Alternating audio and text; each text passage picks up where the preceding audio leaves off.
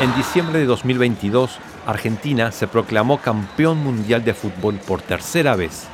Las imágenes del desbordante entusiasmo del pueblo argentino por su selección dieron la vuelta al mundo. Si de niño juegas al fútbol en el país natal de Diego Maradona y Lionel Messi, sueñas con llegar a lo más alto algún día. Si quieres conseguir lo imposible, tienes que trabajar duro y tener suerte, dicen. Pero si no tienes dinero para comprarte una equipación de fútbol, si vives en las afueras o en el campo y apenas puedes llegar a un club en el centro de la ciudad, si te discriminan por tu idioma, origen social o color de piel, tienes pocas o ninguna posibilidades de demostrar tus habilidades. Y muchas veces hago análisis desde los territorios comunitarios. Ese análisis significa qué hacemos, qué hacemos con los nuevos jóvenes, porque convocan los clubes de barriales, pero terminan los 12 años y le, le regalan unos botines, camiseta, una bicicleta y le ponen afuera y que se arregle. Oscar Talero, indígena com de la ciudad argentina de Rosario, tiene 56 años. Hoy recuerda su propia juventud. Creció en la región del Chaco, al norte de Argentina. Como indígena fue discriminado tanto en la escuela como en el campo de fútbol. Razón aún más de querer demostrar lo que podía hacer. Explica hoy. El director de la escuela 854 para el colchón me vio siempre jugando muy bien. Me dice, cuando perdí el de terminar el secundario, me dice, bueno, ¿querés que te mande a Buenos Aires con mi sobrino? Bueno, era una propuesta para mí muy interesante deportivamente. Me dice, yo te presento en la candela de Boca, parece, yo tengo fe que vos jugás muy bien. Bueno, empecé a correr, a correr porque yo soñaba, tengo, siempre tengo un sueño, propósito de demostrar quiénes somos para, para ver la capacidad que tenemos. Entonces empecé a correr todos esos meses cuando faltaba dos semanas para enviarme a Buenos Aires, me agarró la papera. Y bueno, casi pasé al otro lado, casi morí en este caso. No comí nada como cinco meses.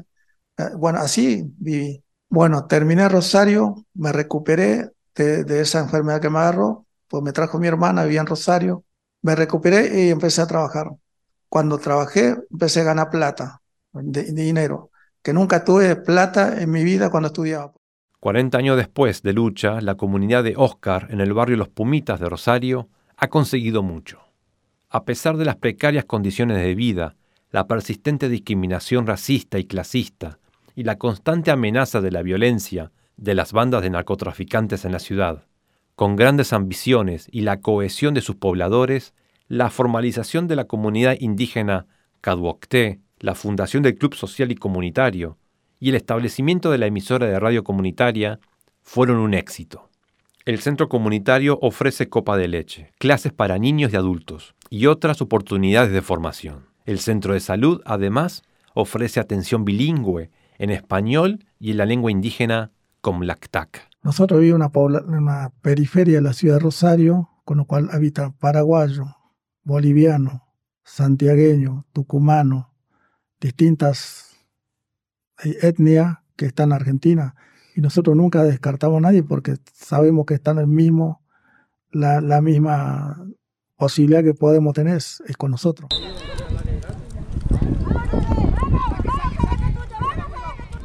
En abril de 2023, la comunidad Caduocté lanzó su club de fútbol para los niños del barrio, que de todos modos juegan en la cancha todos los días. Uno de los habitantes del barrio que empezó a jugar al fútbol aquí es Sergio Cortés. Hola, buen día. Sí, mi nombre es Cortés Sergio Daniel.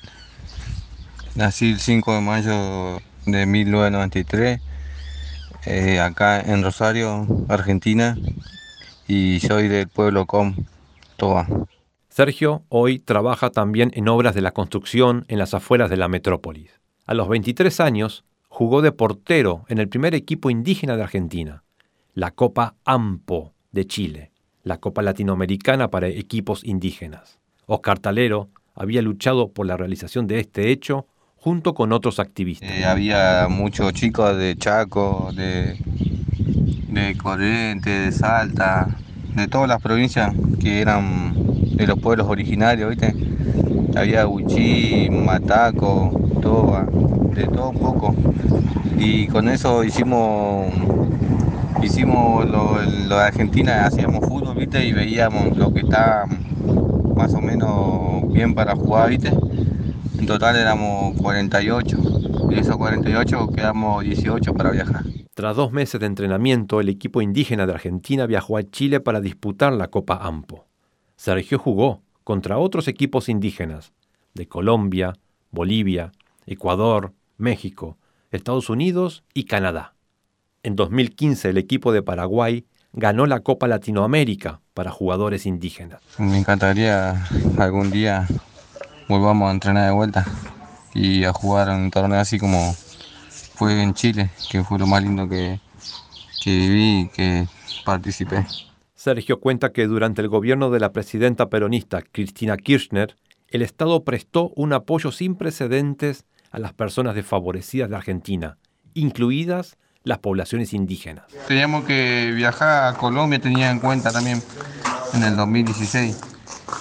Para el próximo año era, que teníamos que viajar y justo ese tiempo había entrado el presidente Mauricio Macri, fue presidente y cortó todo lo que era, o sea, el presupuesto, todo lo que era para ayudar a los pueblos originarios, todo, cortó todo y y no, no, no pudimos regresar más, no, no volvimos a entrenamiento, no volvimos más hasta ahora.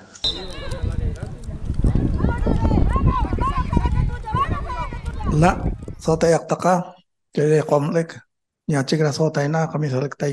En octubre de 2023, Oscar Talero llegó a Alemania para dar a conocer el fútbol indígena en Argentina.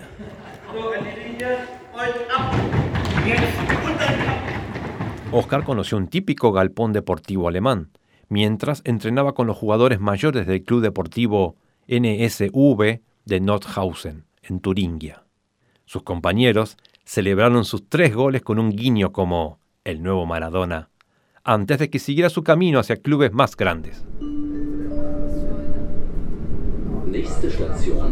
Rostock, Ausstieg Fahrtrichtung links.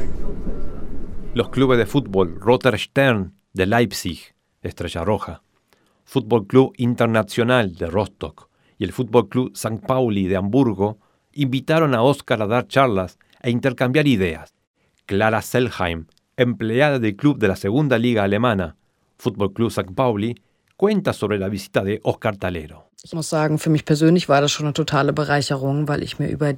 Tengo que decir que la visita de Oscar Talero fue muy enriquecedora para mí personalmente porque desconocía por completo la historia y la situación de los grupos indígenas en Argentina.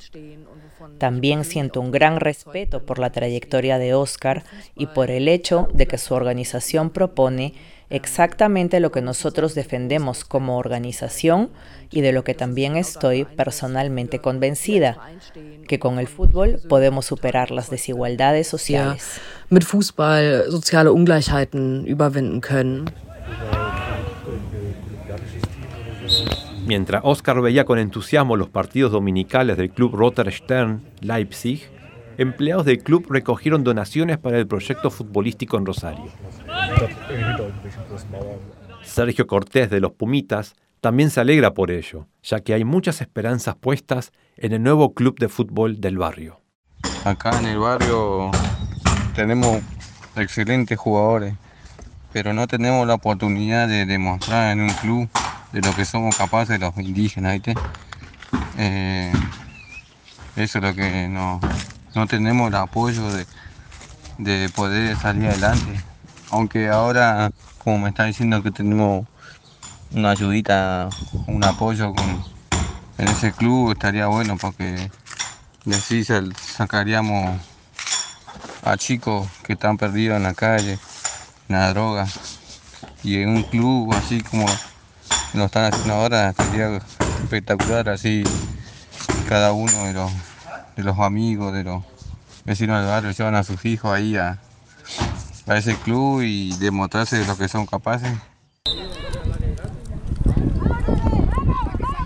El viaje de Oscar Talero a Alemania ha elevado el perfil del fútbol indígena en Argentina y el Club Social Comunitario Cadwocté de Rosario puede esperar más apoyo. Durante su estadía, comenzó en los Pumitas la desde hace muchos años esperada renovación de la cancha de fútbol por parte del Ministerio de Desarrollo Social argentino. Oscar está casi seguro de que no se trata de una coincidencia. Y yo creo que por ahí escucho o analizo, esto puede, podría ser la primera charla de, hablando de futbolista indígena en, en Europa. Y yo creo que esto es una manera de que los clubes de Argentina o, o representantes de Argentina empiezan a tener una mirada a los jugadores del pueblo originario.